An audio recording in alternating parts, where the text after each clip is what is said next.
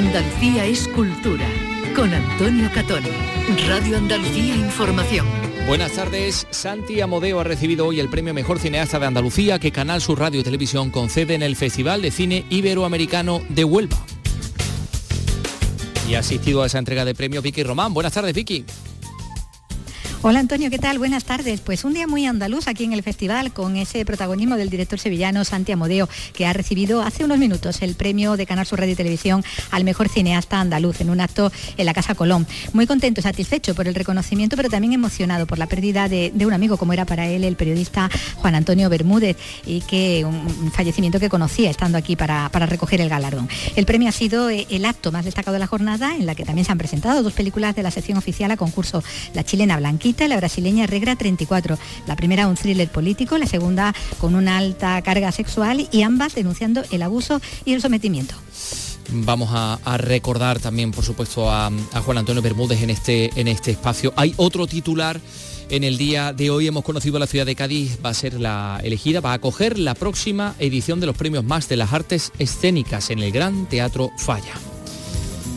Y hoy se ha presentado la Fundación Manolo Sanlúcar que dirige Juan Antonio Romero y que va a tener como dedicación fundamental la, educación. Carlos López, buenas tardes. Buenas tardes. La flamante Fundación Instituto abrirá institutos de guitarra por toda la geografía andaluza y a largo plazo en el extranjero. De esta manera mantendrá en el tiempo uno de los principales obsesiones del género de Sanlúcar, la transmisión del conocimiento musical.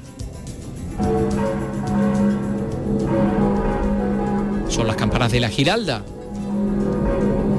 La torre campanario de la Catedral de Sevilla estará restaurada al completo a finales del año que viene, lo que incluye renovar el sistema de sujeción de esas campanas, algunas muy pesadas. Ha sido la protagonista de la memoria de intervención de los últimos cinco años en la Catedral de Sevilla, que hoy se ha presentado. Málaga acoge hoy y mañana unas jornadas dedicadas a Agustín Penón, quien dedicó su vida a estudiar la figura de Federico García Lorca. Su trabajo quedó depositado en la famosa maleta de Penón. Y eh, celebramos el aniversario de la Escuela de Arte José Nogué de Jaén, 125 años de historia. Hay una exposición que lo celebra en el Museo Provincial de la capital. Comenzamos con la realización de Miguel Alba, produce Ray Angosto. Andalucía es cultura, con Antonio Catoni.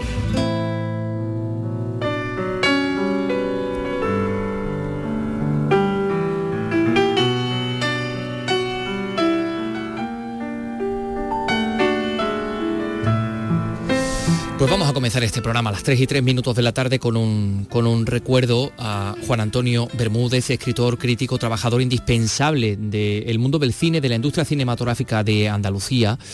Carlos López, tú estuviste con él hace muy muy poquito. Hemos conocido, pues, hemos tenido noticias de su fallecimiento, pues hoy y tú estuviste el eh, viernes, ¿no? Yo estuve el viernes con él, estuve hablando con, con él, coincidimos eh, una convocatoria la verdad que, estoy todavía en shock porque conocí, he conocido la, noticia hace una hmm. hora, una hora y algo, justo en la presentación de, de la Fundación de Manolo Sanlúcar. Pues fíjate, yo creo que también está en shock José Luis Cienfuegos, director del Festival de Cine Europeo de Sevilla, que, acaba de, finalizar y que ha trabajado codo con codo eh, con Juan Antonio. Eh, José Luis se encuentra en estos momentos en Jerez de los Caballeros, la localidad natal de, Bermúdez, donde va a recibir sepultura dentro de, unos minutos. Eh, José Luis, ¿qué tal? Muy buenas tardes. Pues sí, estamos de, camino. Estamos a unos pocos kilómetros de Jerez de los Caballeros, donde a las 4 de la tarde pues será, diremos adiós, un primer adiós a Juan Antonio Bermúdez. estamos preparando pues para una vez esta tarde, bueno, pues prepararemos una, una despedida ya en, en, Sevilla. Son muchos los compañeros, los amigos eh, de la profesión y fuera de la profesión que, que queríamos y admiramos a, a Juan Antonio, que...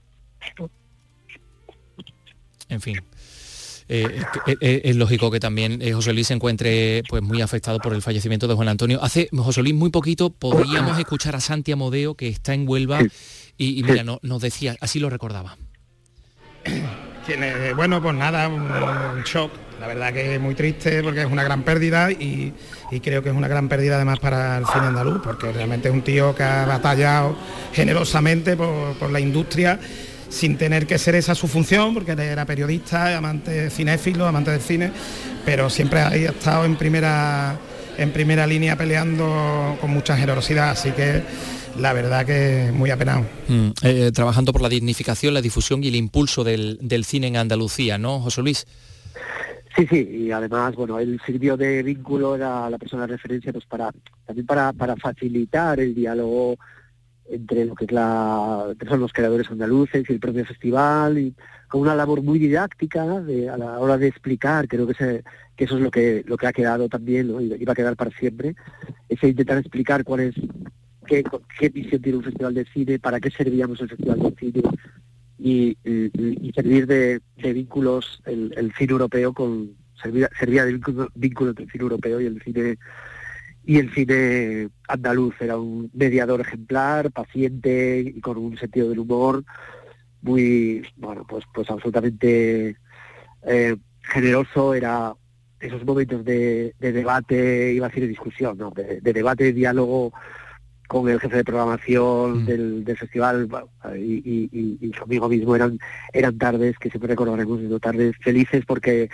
porque habían discusiones encendidas y, mucho humor y mucho cariño hacia las películas que unos y otros defendíamos, aprendíamos muchísimo con, con él, él también hizo, hizo, enseñó mucho yo creo también uh, a, a, cineastas, apostó por, por nuevos cineastas andaluces, ¿no? Cineastas andaluces que los primeros, apostó por los primeros cortos, cineastas que luego más tarde uh, han conseguido llegar al llegar al, largometraje. Él fue el primero que, por ejemplo, este año puso sobre la mesa en una película pequeñita, independiente, hecha con 65 euros sobre una sobre una hija y la y la madre y es la película que al final se alzó con el premio de, de panorama andaluz o sea, es decir tenía visión de, de programador pero sobre todo era un compañero y un amigo Mm, yo también estoy un poco emocionado, tengo que reconocer. Han mencionado su sentido del humor. Todos recordamos aquel festival de cine por caracoles, ¿no? Que impulsó él. también Muy, muy gracioso, ¿no? Caracoles por Triana. Y bueno, también era poeta, era crítico. Era realmente un, personaje, una persona excepcional. Será un buen momento para recuperar su, su, su obra literaria como sus poemas maravillosos donde bueno, que respiraban cinefilia por, por todos los por mm. todos los polos. Pues eh, Juan Antonio Bermúdez, que descanse en paz, pequeño de estatura, enorme, enorme, persona. Sí, señor. José Luis Fuego, muchísimas gracias por estar con nosotros. Transmite un abrazo enorme también a su familia. Un abrazo. Son las 3 y 8 minutos, bueno, pues va camino de Jerez de los Caballeros donde se va a desarrollar ese, ese funeral por Juan Antonio Bermúdez que ha fallecido de forma repentina. Son las 3 y 8 y ahora pues nos vamos a, al Festival de Cine de Huelva, que en estos momentos se está celebrando, claro.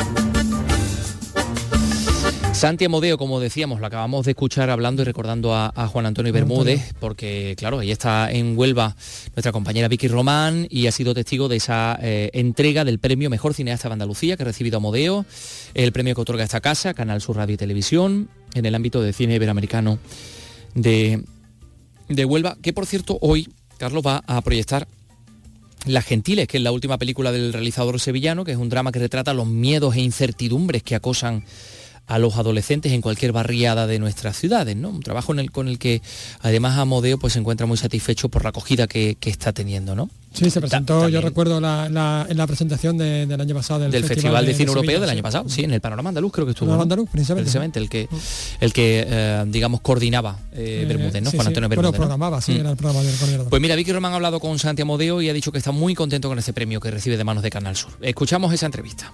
Bueno, y estamos con el protagonista sin duda de, la jornada, Santiago Modeo. Hola, ¿qué tal? Muy buenas. Hola, muy buenas. Bueno, recibes este premio eh, que, como tú decías, bueno, mm, no te esperabas, pero sí que deseabas, ¿no? Hombre, que tocaba. Hombre, no, no, no estaba la expectativa, porque no, no, no sé, no, tienes la cabeza en esas cosas, pero hombre, cuando me llegó me encantó, me encantó, la verdad. Sí.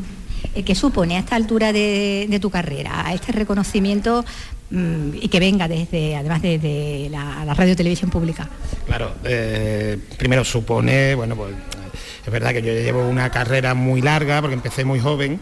Eh, espero que me quede otra otra carrera. Se, oyen murmullos. Eh, espero que me queden años de carrera, claro, pero está muy bien que en el camino, pues bueno, pues que estos premios que además yo, bueno, o reconocimiento más que premio, yo creo que es un reconocimiento, además viene de, bueno, de Canal Sur que ha producido muchas, ha coproducido muchas de mis pelis, que bueno, claramente uno de los motores del audiovisual en, en Andalucía. Entonces, nada, encantado de la vida, la verdad. Bueno, que el tuyo es además un, cine, bueno, yo lo diría un cine de autor, porque son unas películas muy personales, mm, a veces muy arriesgadas, muy originales. Mm, no siempre es fácil, ¿no? Sacar adelante proyectos como esos, ¿no? No, no, no siempre, no siempre es fácil como ese o como ninguno, porque realmente el cine es una es un deporte de riesgo, es algo difícil de financiar, de levantar, de poner en marcha. Eh, la última película, que quizás es la más arriesgada, la que yo esperaba menos, menos en, cuanto a, bueno, a, un éxito material, digamos, yo esperaba buenas críticas y tal, la mayoría de mis películas han tenido buenas críticas tal, pero es que realmente el recorrido de esta película está siendo muy muy fructífero en todos los, todos los órdenes, vamos, incluso en el en dinero, incluso, ¿no? Hasta, hasta para eso ha servido y fíjate que el tema es precisamente un tema muy complejo con el que yo estaba pensando que me estaba metiendo en un charco, bueno, que ya tenía mi trayectoria como para arriesgarme, que no, no iba a acabar conmigo, pero, pero que no sabía si qué, acogida iba a tener y la acogida está siendo fantástica, la verdad. Estamos hablando de las gentiles, que como dice, bueno, toca unos aspectos que no son nada cómodos, ¿no?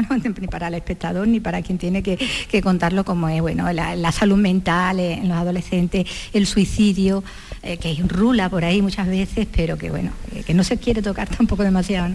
Bueno, antes, antes incluso era, como algo tabú en las televisiones públicas, decía, mira, es que el libro de estilo no permite películas de esto por el efecto llamada y tal, pero es que ahora hasta la Organización Mundial de la Salud eh, recomienda que al revés, que se, que se tire de la manta, que se destape, que, que, que, la gente no vea, que los chavales no vean que es algo que les pasa solo a ellos y no sé cuánto, o que son de unos cuantos que en las redes sociales, sino que sepan que esto está eh, ahí, ¿no? Y que, y que se hable de esto y que se destape que, ocurre y que es un drama, pero está ocurriendo.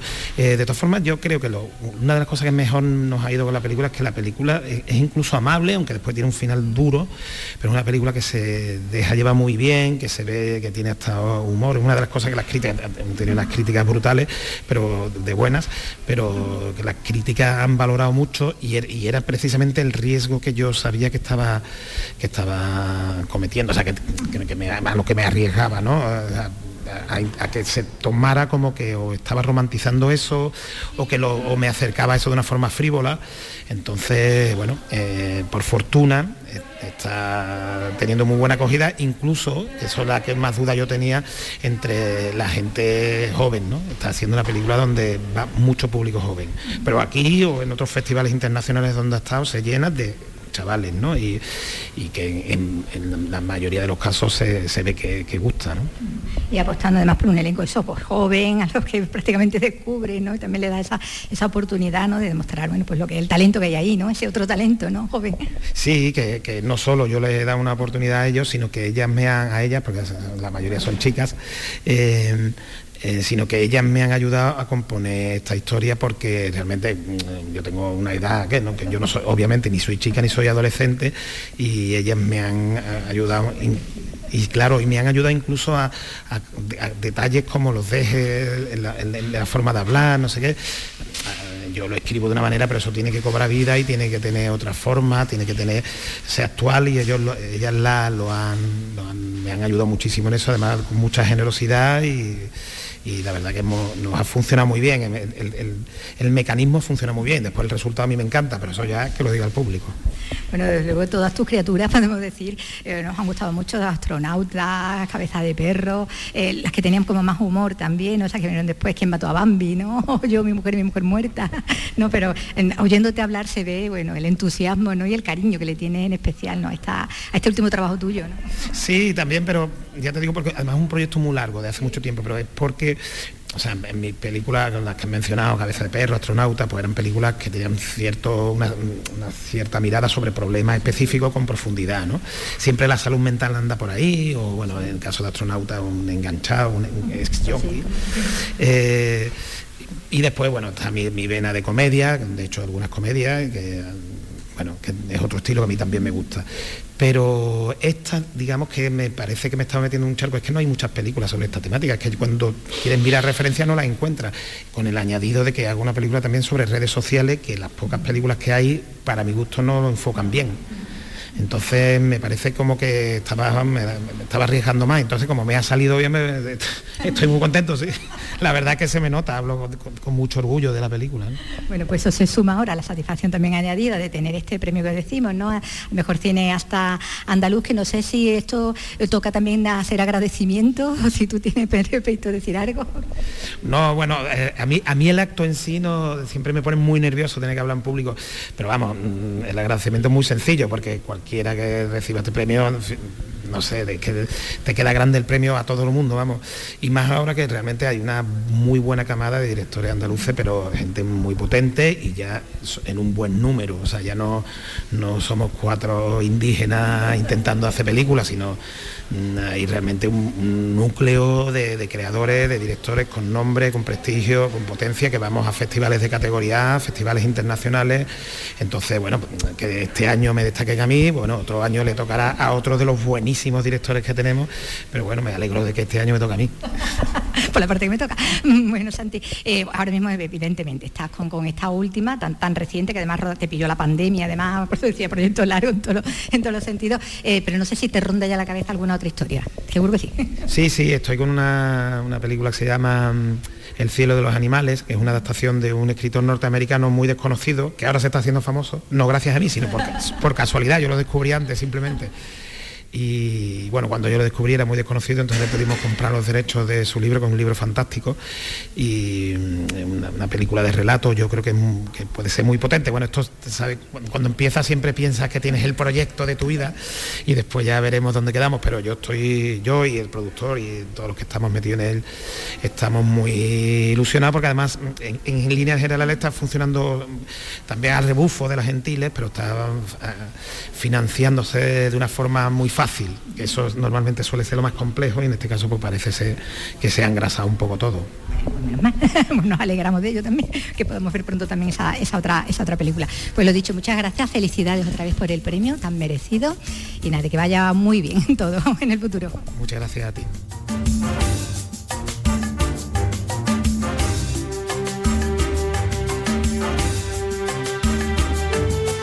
Santi Amodeo, protagonista hoy, mejor cineasta de Andalucía, el premio que le ha entregado Canal Sur Radio y Televisión eh, en el ámbito de, este festival iberoamericano.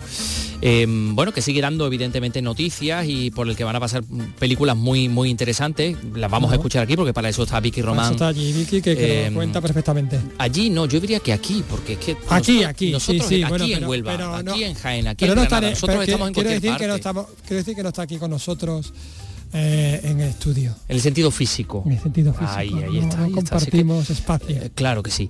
Bueno, pues em, oye, que acaba el Festival de Cine Europeo, llega el Festival de Cine de Huelva y llegará el FICAL de Almería. Si es que esto es un no parar. No parar. Esto es un no parar. locura. Sí, es una locura. El Festival Internacional de Cine de Almería FICAL va a ser presentado esta tarde en Madrid. Certamen que va a entregar este año los premios Almería Tierra de Cine a Aitana Sánchez Gijón, Elena Anaya y María de Medeiros. José Antonio Fuentes, Almería, cuéntanos. El Festival Internacional de Cine de Almería FICAL arranca este viernes y este es el spot que lo anuncia. 21 Festival Internacional de Cine de Almería, del 18 al 27 de noviembre. FICAL combina largometrajes, cortos y series de televisión. En esta 21 edición se han programado cuatro galas y tres actrices. Aitana Sánchez Gijón, Elena Anaya y la portuguesa María de Madeiros recibirán el Premio Almería Tierra de Cine y la estrella en el Paseo de la Fama. Javier Aureliano García es presidente de la Diputación de Almería. Vamos a seguir impulsando y proyectando a los cineastas y a la industria de Almería allá donde podamos. Y por supuesto vamos a seguir perpetuando FICAL como uno de los festivales más importantes de España y de Europa. Lole León recibirá el premio de honor en el Festival de Series. FICAL presenta en su 21 edición 19 series, cortos de los cinco continentes y 12 largometrajes en la sección Ópera Prima. El premio de la RTVA de Canal Sur será para el director algecireño Alexis Morante. Así que Santiago de hoy en Huelva, Alexis Morante en el FICAL en Almería. También, por supuesto, eh, hablaremos con él, estaremos con él. Y por otra parte, la edición número 26 de los premios Max de las Artes Escénicas va a tener como escenario... Chan, chan. Carlos, El Gran Teatro Falla. el Gran Teatro Falla de Cádiz. Ese, el mismo. Madre mía, Cádiz ha sido la elegida para celebrar los próximos premios Max. Elena Colchero, cuéntanos con detalle, hombre. Y la fecha el 17 de abril, lunes, por la tarde, una ceremonia que se retransmitirá por televisión española. Aparte de Córdoba en 2011 y Sevilla en 2018, Málaga fue la última ciudad andaluza que acogió estos premios y fue en 2020. Unos premios que celebran la creación y el talento en más de 20 categorías. Para Cádiz va a suponer además su consagración como ciudad de cultura con este evento que traerá lo más granado del circuito nacional. El alcalde de Cádiz es José María González. Creemos que el Teatro Falla es un escenario a la altura de los premios Max y también que esta gala puede llevar el nombre de Cádiz aún más lejos, atrayendo muchas miradas de medios nacionales y de medios internacionales a nuestra ciudad. Es por ello que supone una oportunidad extraordinaria para poner el foco en la cultura gaditana Lo que aún está por desvelar es quién o quiénes van a conducir esta gala. Por cierto, aquí se entregará un nuevo premio especial, el premio Max Aplauso del Público, que se concederá al espectáculo que haya logrado un masivo respaldo de los espectadores. Gracias, Elena. Eh, enseguida les vamos a hablar de la Fundación Manolo Sanlúcar que se ha presentado hoy. Una fundación además centrada en la, en la educación, en la transmisión del conocimiento, como hacía el propio Manolo Sanlúcar. Son las 3 y 22 minutos. Este miércoles celebramos el Día Internacional del Flamenco y en Radio Andalucía Información puedes disfrutar de una edición del Foro Flamenco de Canal Sur con el patrocinio de la Fundación Cajasol, con la actuación de Reyes Carrasco al cante, Manuela Carrasco hija al baile y Álvaro Molina como guitarra solista. Este miércoles desde las 11 de la noche en Radio Andalucía Información, Foro Flamenco de Canal Sur, con el patrocinio de la Fundación Cajasol.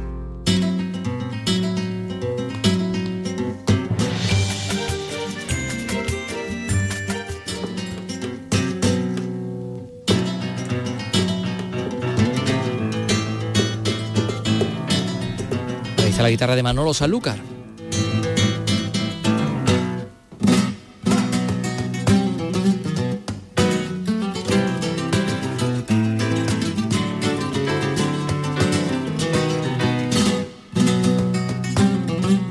La sede del Instituto Andaluz de Flamenco en Sevilla ha acogido esta mañana la presentación de la Fundación Manolo Sanlúcar Aura Seguros, una institución que pretende difundir el legado artístico y personal del artista sanluqueño.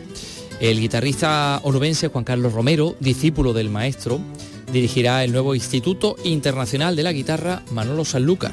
Eh, y, y con él, Ha estado, milagrosamente, increíblemente. eh, ha estado, claro, Carlos López, ¿no?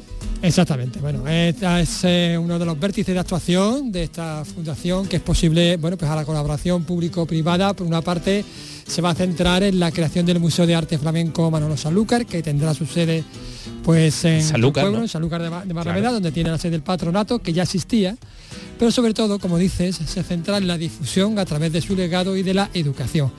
Y ahí es donde entra la creación de este nuevo, de este nuevo Instituto Internacional de la Guitarra, que nace pues con una vocación claramente internacional. Vamos a escuchar, como dices, primero al, al director del instituto, al guitarrista Juan Carlos Romero. Hola, ¿qué tal? Pues aquí nos encontramos en el Instituto Andaluz del eh, Flamenco, en pleno barrio de Santa Cruz, con el eh, que será el director, con el que es ya el director de este nuevo centro, con Juan Carlos Romero. ¿Qué tal, Juan Carlos? ¿Qué tal? Muy bien, encantado de estar contigo otra vez. Bueno, eh, eh, cuéntanos un poco porque bueno, eh, la intención es, la sede va a estar evidentemente en, en Sanlúcar, como no podía ser de otra manera, pero digamos que vuestra política es como abrir franquicias en todas las provincias andaluzas, ¿no? Efectivamente, no solo en las provincias andaluzas, sino en, en otros países fuera de España. Nosotros ya tenemos conversaciones con algunos países de Europa y, y con otros de Oriente que tienen interés en, que haya una franquicia de, este instituto internacional de la guitarra flamenca Manolo Sanlúcar en, su, en sus países, en sus ciudades. ¿Cuándo eh, se van a poder o va, a comenzar a abrirse estos nuevos institutos, estas nuevas sedes? Bueno, todavía es pronto para, decirlo, ¿no? Pues primero tenemos que abrir la, central, que es la, eh, de ahí partirá todo, y esa sede, eh, la sede física, estamos en conversaciones con el Ayuntamiento de Sanlúcar, que será el que haga, el que ha hecho el ofrecimiento ya de, esa, de esa sede física del instituto. Y una vez que esté ese instituto eh, físicamente, lo ocuparemos, veremos los espacios que tenemos, el alumnado que podemos asumir, eh, todo eso hay que, hay que verlo todavía. ¿Qué otras líneas de trabajo planteáis? Bueno, también hay una parte, bueno, hay tres cosas fundamentales. Una es la, creación de la fundación, que, que eran los tres deseos más importantes que Manolo tenía en su cabeza. La creación de la fundación, la creación de un museo con la pintura, eh, la colección importante de pintura que Manolo había llegado a coleccionar a lo largo de su vida, más la exposición de sus guitarras, partituras, en seres personales, perdón, eh, discos, en fin, todo lo personal y la pintura. Ese museo también se va a crear y se creará en la sede de la propia fundación en Sanlúcar de Barrameda. Y por último, eh, que hemos empezado por él, la creación del Instituto de la Guitarra, que para Manolo era lo más importante. Esa era, eh, ha sido su empeño desde hace más de 20 años y le ha dedicado mucho tiempo a, organizarlo y a crear las líneas de, funcionamiento y de filosofía del propio centro y de cómo enseñar eh, la guitarra y cómo abordar el mundo del flamenco, cómo entenderlo mejor. Eh, y todo eso es lo que él me encarga a mí como eh, la dirección del instituto para que transmita a los alumnos y a los profesores que habrá que seleccionar para, el instituto. Digamos que era la piedra angular, el germen de todo esto. ¿Cuántas ramas podríamos tener? Bueno, yo creo que en la central vamos a tener eh, al menos tres, eh, digamos, eh, fijos. Y a mí me gustaría que hubiera una figura de un profesor invitado que no tiene por qué pertenecer a lo que es la plantilla de profesores del instituto, pero sí que, tienen cosas interesantes que, enseñar y que mostrar y que vengan eh, pues de forma, por ejemplo, mensual a, encontrarse con los alumnos, a, explicarles ciertas cosas. Me gustaría que, hubiera eh, distintas corrientes del mundo de la guitarra a la que los alumnos puedan acceder. Va a ser un centro de, interpretación de la obra de Manolo Sanlúcar, también un centro de educación, de formación eh, ¿Os planteáis eh, que también sea un, centro donde se generen espectáculos? Bueno, ahora mismo es pronto para, para adelantar tanto, ¿no? Nosotros hemos pensado en, eh, por ejemplo, en una línea de alumnos becados, gente que, veamos que tiene unas condiciones guitarrísticas importantes y que no tenga medios económicos para, para en fin, para afrontar la, la enseñanza durante tanto tiempo, porque hace falta también, el que no esté cerca va a tener que quedarse en San Lucas y también hemos pensado en la manera de facilitarle el hospedaje en San Lucas para que alumnos de fuera puedan trasladarse y que haya ya previsto por, la Fundación un lugar en el que se, puedan hospedar. Estamos trabajando en, esa, en esas cuestiones que ahora mismo son perentorias porque es lo que va a ocupar el funcionamiento del día a día de la escuela. ¿no? Te lo pregunto precisamente porque, bueno, por ejemplo, tenemos un ejemplo en, Cataluña, ¿no? Con la SMUC de, Barcelona, con la Escuela de, Música, donde ha salido, bueno, por ejemplo, pues Rosalía, ¿no? Que es así como la más, la más conocida. Y ellos también se dedican a eso, ¿no? Ellos también, digamos, que apoyan esta difusión, creando discos, creando una industria en torno a, la SMUC. Sí, es cierto, yo he, he sido profesor en una masterclass en la SMUC, donde por cierto tuve como alumna a Rosalía y sé cómo ellos funcionan y a mí me gusta mucho lo que ellos hacen, ¿no?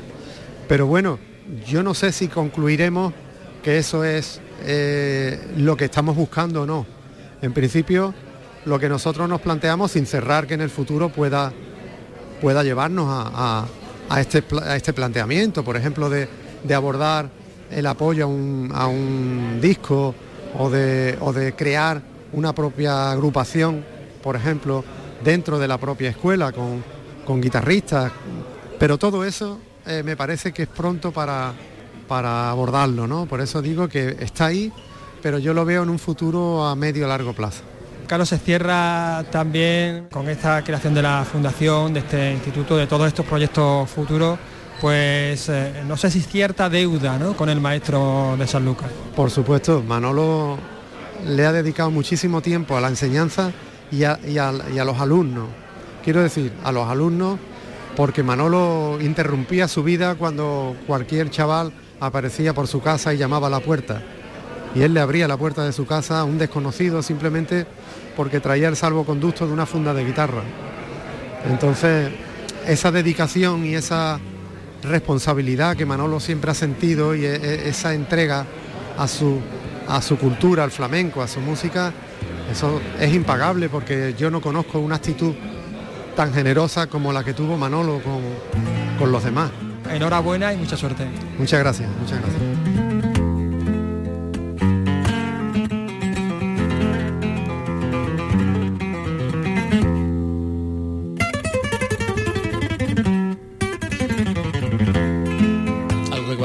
todos, todos eh, quienes trabajaron de cerca y quienes conocieron a, Manolo Sanlúcar, ese darse a los demás, ese seguir transmitiendo el conocimiento.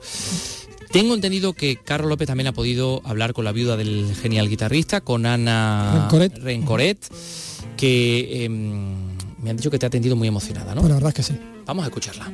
Vamos a hablar con Ana. ¿Qué tal, Ana? Buenas tardes. Buenas tardes. Bueno, supongo que para usted es un día emocionante, ¿no? Ver ya por fin... Sí, porque yo desde que Manolo se fue yo casi no he salido de mi casa y sale una como como si estuviera como si saliera de, un sitio encerrado ¿sabes?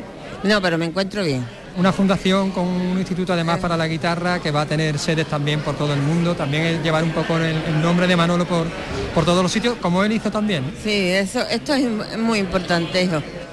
Esto es muy importante porque yo estaba deseando de que se empezara ya porque es una cosa que él ha hecho, o ha dejado ella, no terminada, porque sabe Dios cuando se termine esto, pero ha dejado algo hecho y que y, la verdad es que una fundación es una cosa muy importante.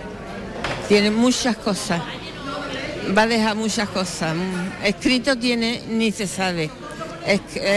grabado tiene ni se sabe y, de todo, y de, pintura y de todo. Y todo eso lo vamos a ver en la, en la fundación y todo eso se va, se va a expandir. Yo espero que sí. Es como una semilla. Exacto. Exacto. Yo espero que todo a poquito a poco vaya, vaya colocándolo, además lo va a dejar en manos de unas personas que yo creo que son muy importantes. Y eso llegará el día, yo no lo voy a conocer, pero será importante para la guitarra y para la música del flamenco no le molesto ya más, señora. Veo que, hay mucho interés por parte de la juventud. ¿eh? Esto es muy interesante, ¿no? Que la juventud se acerque a, la figura claro, Claro. Es que ellos van a hacer lo que van a heredar mucho de lo que él ha dejado. Tú, no sabes. Yo es que ahora que le he prestado, le estoy prestando más atención, porque tú ves oyendo lo que sale, te, te, dice, mira Ana, ¿qué te parece esto? Pero luego sabes tú el valor que eso tiene y hasta dónde eso puede llegar. De verdad, ¿eh? de verdad, ¿eh? que, tiene cosas increíbles. Pues muchísimas gracias, señora, por atendernos. Nada.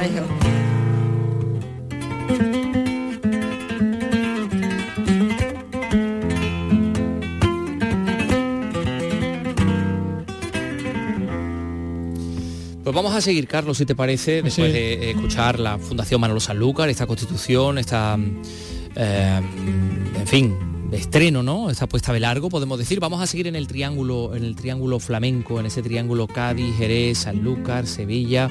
En concreto vamos a quedarnos en Jerez, porque Merced, José Merced, recibe esta tarde el décimo premio Leyenda del Flamenco en la Venta de Vargas, en San Fernando. Es un acto más dentro del calendario para celebrar mañana, mañana miércoles, el Día internacional del flamenco. Pilar Hernández, Jerez, cuéntanos. Lo. Se trata de un galardón creado por la productora flamenco de la isla y la venta de Vargas, donde Camarón comenzó su carrera. El premio reconoce la entrega y la aportación a la historia y la difusión de este arte.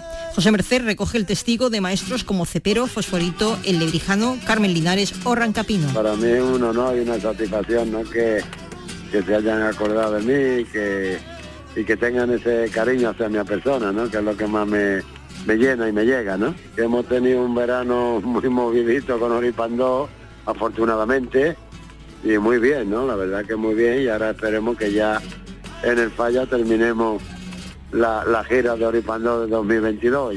La designación del premio se hizo pública y por sorpresa en la retransmisión del programa de Canal Sur Televisión Tierra de Talentos en el que José Mercé es jurado. Ay, pensaba, ay, tontita pensaba.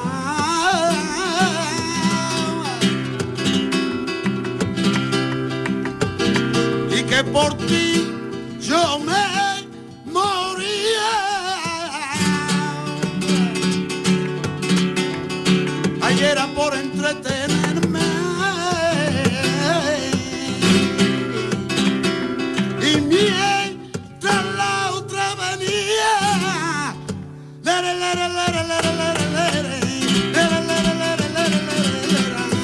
Bueno, pues así remataba esa frase de los tangos tan extraordinariamente bien, José Merced. Em, fíjate, vamos a hablar de otros jerezanos que no se dedican al flamenco, ¿eh? porque Jer-. Jerez no solo es flamenco, claro que no. Este es Raúl Alejandro, ¿no?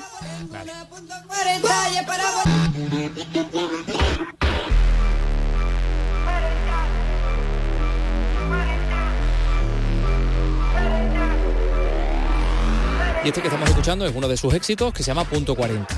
Vale, hasta aquí, bueno, Raúl Alejandro, mundialmente conocido por su música y por cuestiones también extramusicales, ¿eh? sociales, podemos decir, por ser pareja de Rosalía. Bueno, pero al margen de eso.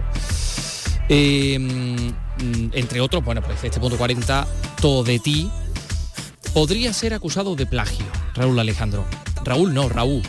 Vale. Raúl, Raúl. Exactamente, Raúl. El autor puertorriqueño acaba de sacar su disco Saturno, cuyo tema principal y videoclip parecen, parecen, decimos un calco de una canción del grupo jerezano Space Urimi, con quienes estuvimos hablando aquí en este Estuvimos programa. hablando además precisamente con ese con este disco, con ese EP. con SLP. Eso fue un- el- bueno, hace dos años, en el año, en el año 20. Justo, Justo antes de la pandemia Justo, justo, aquí. vamos, dos semanas antes de la- Sí. o una semana antes de la pandemia estuvieron aquí. Y- muy divertido. Sí, y- sí, sí. y muy- ¿no? y- en fin. muy bien, sí.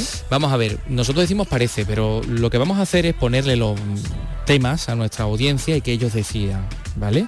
Eh, De esto se ha ocupado Pablo Cosano, nuestro Sí, querido sí. compañero de, de Jerez. A ver, Pablo, cuéntanos. Así suena Follow the Linear de Space Urimi.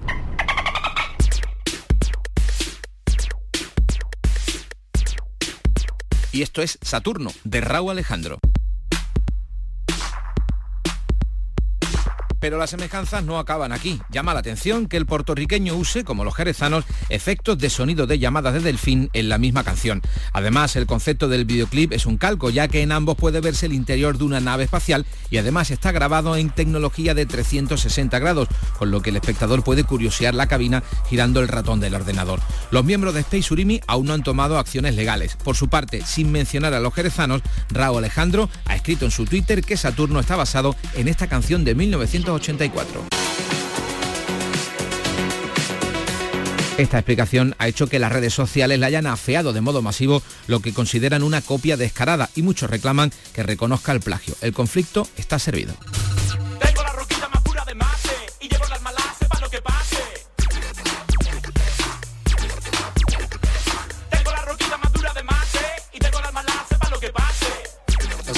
Los Space Urimi, los que estamos... Vamos, ha plagiado, te lo digo ya, acabando. vamos. ¿Sí? Vamos, vamos. Absolutamente. Lo que pasa es que se, a- se ha escuchado al principio un, un trocito del tema que es al principio Mm. y no es exactamente la parte que ha cogido él, que es más, eh, bueno, que son Que, unos que- más, más, e- más que, adelante. es más evidente, Es más evidente, es más evidente, pero vamos. Bueno, Es que bueno. hasta, hasta el sonido del delfín, Mm. al principio y al final. Ya, ya, ya. Pues a ver qué, eh, en qué queda todo esto. Y Sí. vamos a hablar de, de Joaquín Sabina, oye.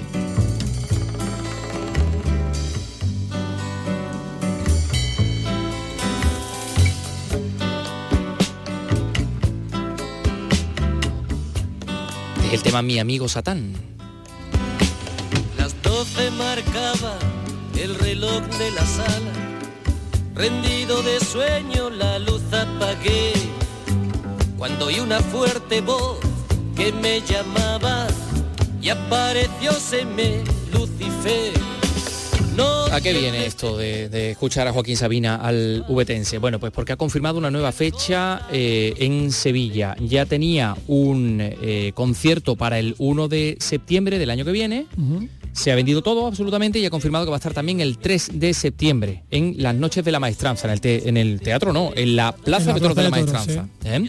Un nuevo directo de su gira contra todo pronóstico tras colgar el cartel de entradas agotadas en ese concierto del, del 1.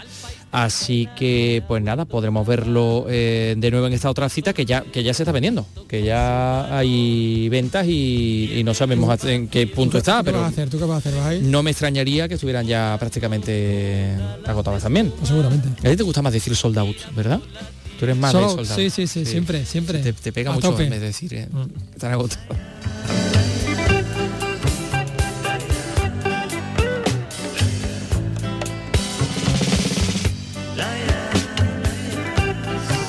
Bueno, eh, antes de seguir contando otras cosas, podemos hablar de la maleta de Penón, que no sé si sabes cuál es. Cuéntame quién va a presentar la gala de los Goya en Sevilla el 13, ¿es? ¿13 de febrero? El 13 sí, creo que sí. 13 de sí. febrero. ¿Quién se va a encargar de presentar? Pues Clara Lago y nuestro querido Antonio de la Torre. Anda, no me digas. Te lo digo. Revolución, un grupo de ángeles nos levantamos contra el poder absoluto de Dios. Como todo vencido conocí el exilio, la calumnia, el odio y la humillación. Bueno, pues eh, dejamos a Sabina y vamos a hablar de otro poeta, de Federico García Lorca y de la primera persona que empezó a investigar sobre su figura y su trágico final, su, su ejecución, ¿no? Eh, se está celebrando ahora mismo un congreso sobre Agustín Penón, el autor que eh, comenzó a investigar sobre Federico García Lorca, que reunió todo lo investigado en la maleta de Penón, ¿vale? La famosa A la que tuvo acceso Ian Gibson y, bueno, y, el resto de, de investigadores. ¿no? Se está celebrando un congreso con eje en Granada, con extensiones en Madrid en Costa Rica, pero hoy dentro de este congreso, o en el marco de este congreso, en Málaga hay dos jornadas mm, dedicadas específicamente a esta figura eh, singular de, de Agustín Penón, que dedicó su vida a esta tarea, a investigar a Federico García Lorca. Eh, Mati y Pola, cuéntanos. Un material que fue estudiado por el hispanista irlandés Ian Gibson y que fue la base de su libro La represión nacionalista en Granada en 1936 y la muerte de Federico García Lorca en 1971. El desconocimiento de su figura fue lo que obligó moralmente al presidente de la Asociación de Amigos de Agustín Penón, Juan Carlos García de Pola Vieja, a organizar este congreso. porque decidí, se lo propuse a Isabel, estábamos de acuerdo, decidí dedicar parte de mi vida eh, que- a que este hombre, Agustín Penón, fuera más conocido como se merece. Eh, sí, es un hombre eh, que, que incluso yo me di cuenta que lorquianos conocidos y famosos, por decirlo de alguna manera, no conocían a Agustín Penón. Y eso me parece una, de una injusticia tremenda. La maleta se encuentra hoy en depósito en la Fundación Federico García Lorca de Granada. Esta tarde se proyecta el documental La maleta de Penón, seguido de un coloquio con su directora Isabel Reverte. Gracias, Mati y Pola. Bueno, pues enseguida les vamos a hablar de la Catedral de Sevilla.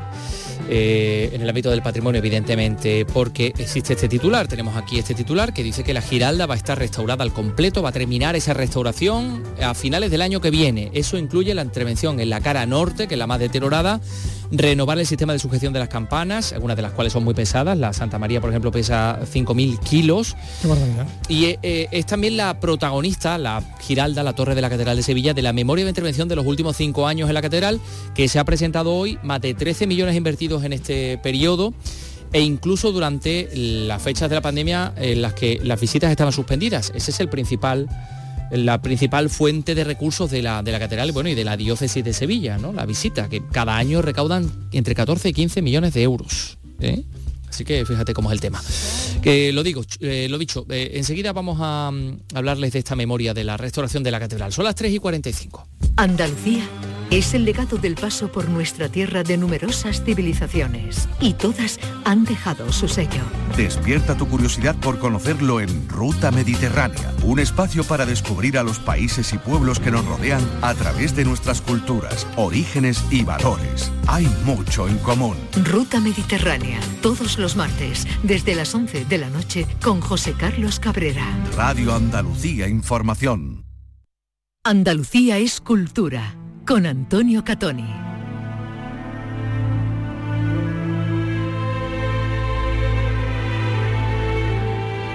Pues sí, nos encontramos en la Catedral de Sevilla, bueno, concretamente eh, en, el Sagrario, junto al señor deán presidente del Cabildo de la Catedral, Teodoro León, que ha presentado estos datos. Señor León, ¿qué tal? Muy, buenas muy buenas tardes ya.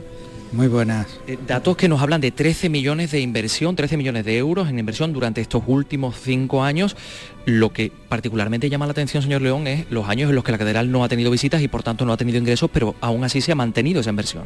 Se ha mantenido poco a poco con lo que había y bueno, se paralizaron la- lo que son las grandes obras, se paralizó el Sagrario, se paralizó la Giralda, pero claro, nosotros el culto hemos seguido diciendo misa. Entonces, lo- digamos que lo principal y lo ordinario hemos tenido que continuarlo. No hemos podido proporcionar la ayuda a la archidiócesis, que también de ese dinero no solamente es para la catedral, sino también para ayudar a la archidiócesis, las obras que realiza en cada parroquia, pues eso también el cabildo colabora. de esos eh, casi 15 millones de euros que la catedral, digamos, ingresa por todo en concepto de, de visitas a este templo. Eh, mm, ¿Cree usted que todavía falta un poco por incidir en la idea de que esto también es patrimonio de los sevillanos y que, bueno, pues que la diócesis está manteniendo un patrimonio, es decir, un legado que tiene que llegar a las futuras generaciones? Por supuesto, esa es la idea de la publicación que hemos hecho, que se vea lo que hacemos, porque es para manifestar y decir que esto no solamente es del cabildo y que el cabildo tiene que preocuparse de este legado que tiene, sino que es de todos. Evidentemente, eh, los herederos somos nosotros y a nosotros nos corresponde cuidar y mantener, pero que es algo para toda la ciudad, no solo para nosotros. Gracias, señor León, eh, el presidente, deán presidente del Cabildo de Catedral de Sevilla. Muchas gracias. Vamos a hablar también con la conservadora restauradora de los bienes muebles, Isabel Gamero, que está aquí. Ana Isabel, ¿qué tal? Muy buenas tardes. Ha sido un trabajo enorme, particularmente en el apartado de la conservación preventiva. ¿Cómo podrías explicarle a la audiencia eh, exactamente esto, que es difícil de ver, ¿no? pero que cuesta también dinero, claro? Claro que sí, pues como punto de partida arrancamos con la Magna Palencia, el universo de una iglesia, que es la exposición que todos conocen del año 92. Desde entonces hasta ahora el Cabildo se ha esmerado por mantener, hacerlo extensivo ¿no? en estos 30 años, eh, iniciando con las portadas históricas y después llevándolo a otros aspectos patrimoniales como vidriera, las colecciones de pintura, las capillas, esculturas, mm, orfebrería, textiles históricos y un largo etcétera. Y lo que no se ve, porque también el inmueble, pues a mayor tamaño, pues mayor superficie construida, mayor eh, detenimiento y mayor, eh, digamos, eh, restauración tiene que hacerse, porque estamos hablando de un edificio que, en, en inicio tenemos restos del siglo XII, pero que son casi 20.000 metros cuadrados de superficie construida, con unas transformaciones y unos añadidos pues a lo largo de cinco siglos, que el Cabildo ha ido manteniéndolo durante siete. Entonces, bueno, esto había que contarlo, porque lo que no, lo que no se conoce no se valora. Y hemos hecho un resumen de los cinco últimos años, pero esto es una labor pues mantenida en el tiempo, como he dicho, y que digna de reconocer de nuestros antecesores, que fueron en punto de de partida. Eso también hay que decirlo, que está disponible en la web de la Catedral de Sevilla, esta memoria, ¿no? Este- Así es. esta memoria de un lustro de trabajo. Vamos a hablar también con Jaime Navarro, que es el arquitecto conservador de la Catedral de Sevilla, al que no sé si podemos interrumpir, señor Navarro. Ha habido obras muy importantes durante este. Si hablamos un poco de lo más tangible, de lo que más se ve, ahí está sobre todo el Sagrario y está la, la Giralda de Sevilla, ¿no? Que se han llevado un grueso importante de este, de este mm, eh, presupuesto y que todavía van a continuar en el tiempo, ¿no? Sí, claro, o sea, la- el trabajo habitual de la conservación de la catedral implica lo que yo llamo grandes actuaciones, es decir, intervenciones que requieren una, ah, una actuación muy contundente en todos los aspectos y, y, hay otras que son las que yo llamo rutinas de conservación, que es que nosotros tenemos todos los capítulos habituales de un edificio, es decir, desde el cimiento, la estructura, las cubiertas, etcétera, que esas como cualquier otro edificio requieren cada año hacer actuaciones Mm, parciales, ¿no? De, esa, claro, la extensión de la catedral es tan enorme que mm, hay que, imagínese que si hablara de un edificio hay que pintar, pues tendríamos que ir pintando un año una fachada, otro año otra fachada, porque no podríamos, bueno, pues eso mismo trasladado al campo de la catedral, pues tenemos que revisar los pináculos, pues cada año revisamos dos pináculos, tenemos 80, o sea que, pero es que están evidentemente localizados y uno sabe a dónde tiene que ir. Y luego está también eh, ese aspecto en el que hablábamos con Ana Isabel, que es el de la conservación preventiva, es decir, eh, cuántas horas de luz mm, tiene este cuadro, de luz natural o de luz artificial, o cuál es la temperatura lumínica de los focos que... Ahí hay un, también un, capítulo muy importante, ¿no? Y, eso no se ve, o sea, eso hay que explicarlo. Eso, no se ve, eso es, eso es, o sea que hay, en efecto, como decía, por ejemplo, eh, las portadas de la, de la catedral se, les hizo una actuación muy potente en finales del siglo pasado, principios del siglo XX.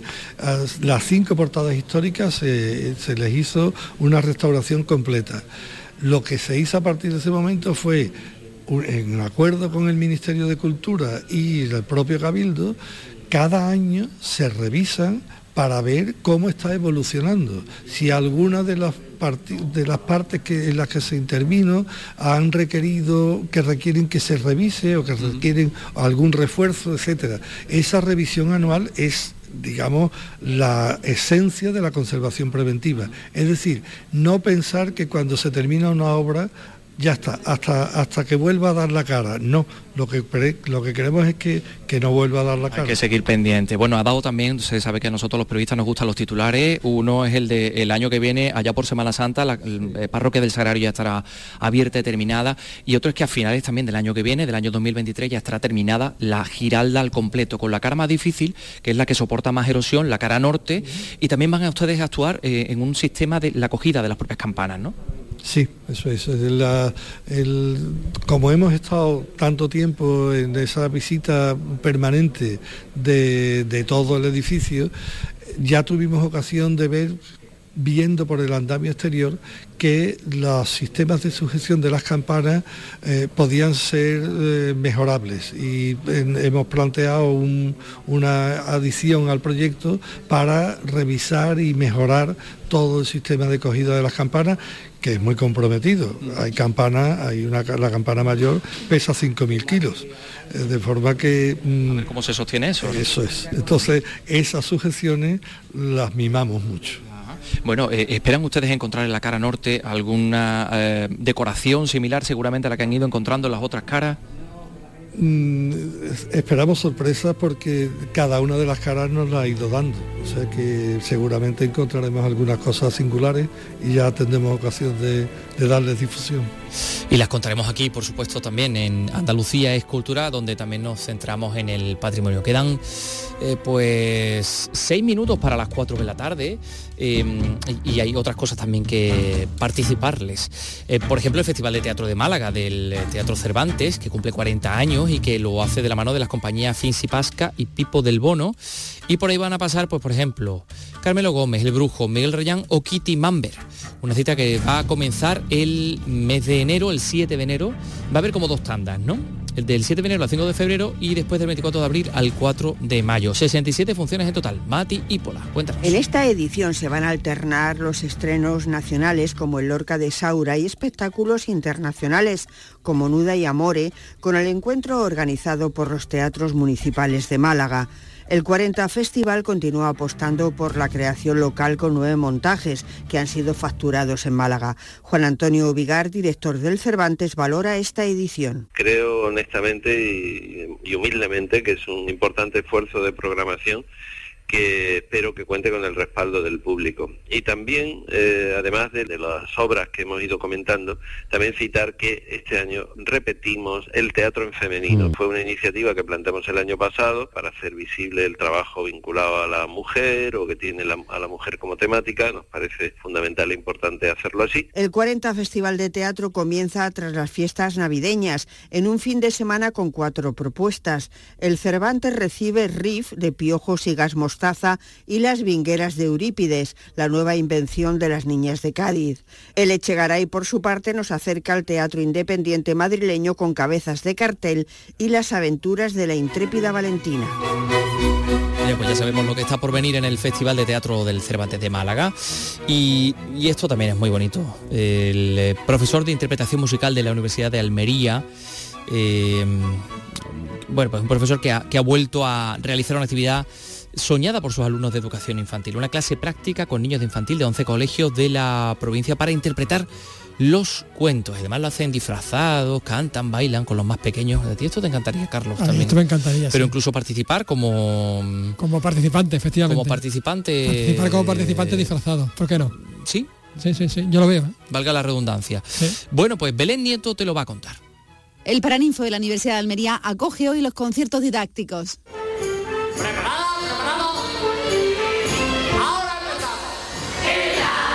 Una clase dirigida por el profesor Juan Rafael Muñoz, una actividad didáctica en la que futuras profesoras de magisterio se meten en el papel.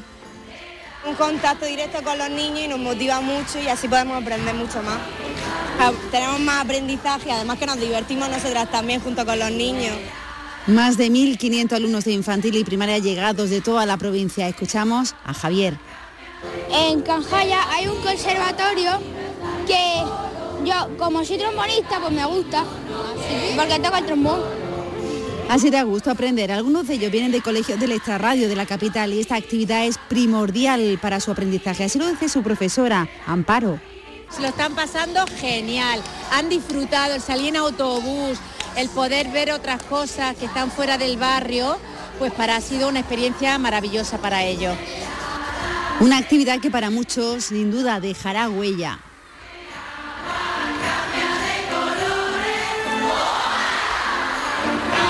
Estoy viendo, Carlos. Sí, sí, sí. Sí, sí, sí. Concierto didáctico eh, en eh, Almería con estos chicos que se lo están pasando en grande. Oye, antes de, despedirnos con música, con música de la buena que nos ha preparado Ray Angosto, déjame decirte que esta noche tenemos Cine del Bueno Atrapados de 1949 en Andalucía Televisión poco antes de las 11 de la noche, ¿vale? Con Robert Ryan, con Bárbara Belguedes. Mañana, Día del Flamenco, vamos a poder ver la película Flamenco de 1995, la película de Carlos Saura y ahí pues con, gente muy grande en la película flamenco, desde luego. Mm, empezando por Paco de Lucía. están todos, Manolo sí, sí, Carmen Linares, Meneses, Gran Meneses, en fin, muchísimas cosas. Eh, muchísimas eh, cosas culturales, muchísima gente buena y, y, muchísima la fotografía, música Y la fotografía de Vittorio Storaro. Hombre, por favor, iluminación también. ¿eh? Nos vamos a ir con Pétula Clark. Que cumple 90 años en el día de hoy. Esta actriz, cantante y compositora británica.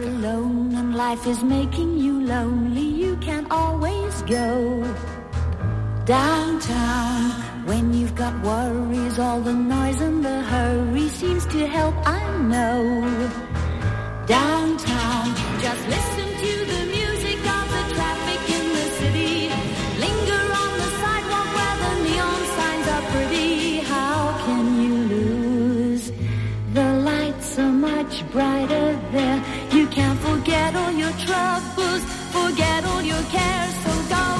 les invitamos a que olviden todos sus problemas y todas sus preocupaciones y que vuelvan mañana a las 3 de la tarde a sintonizar eh, Radio Andalucía Información. Allí estaremos nosotros. aquí estaremos. Carlos, hasta mañana. mañana. Adiós.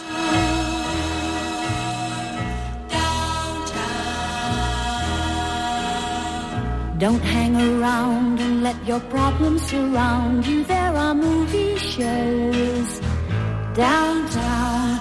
Maybe you know some little places to go to where they never close.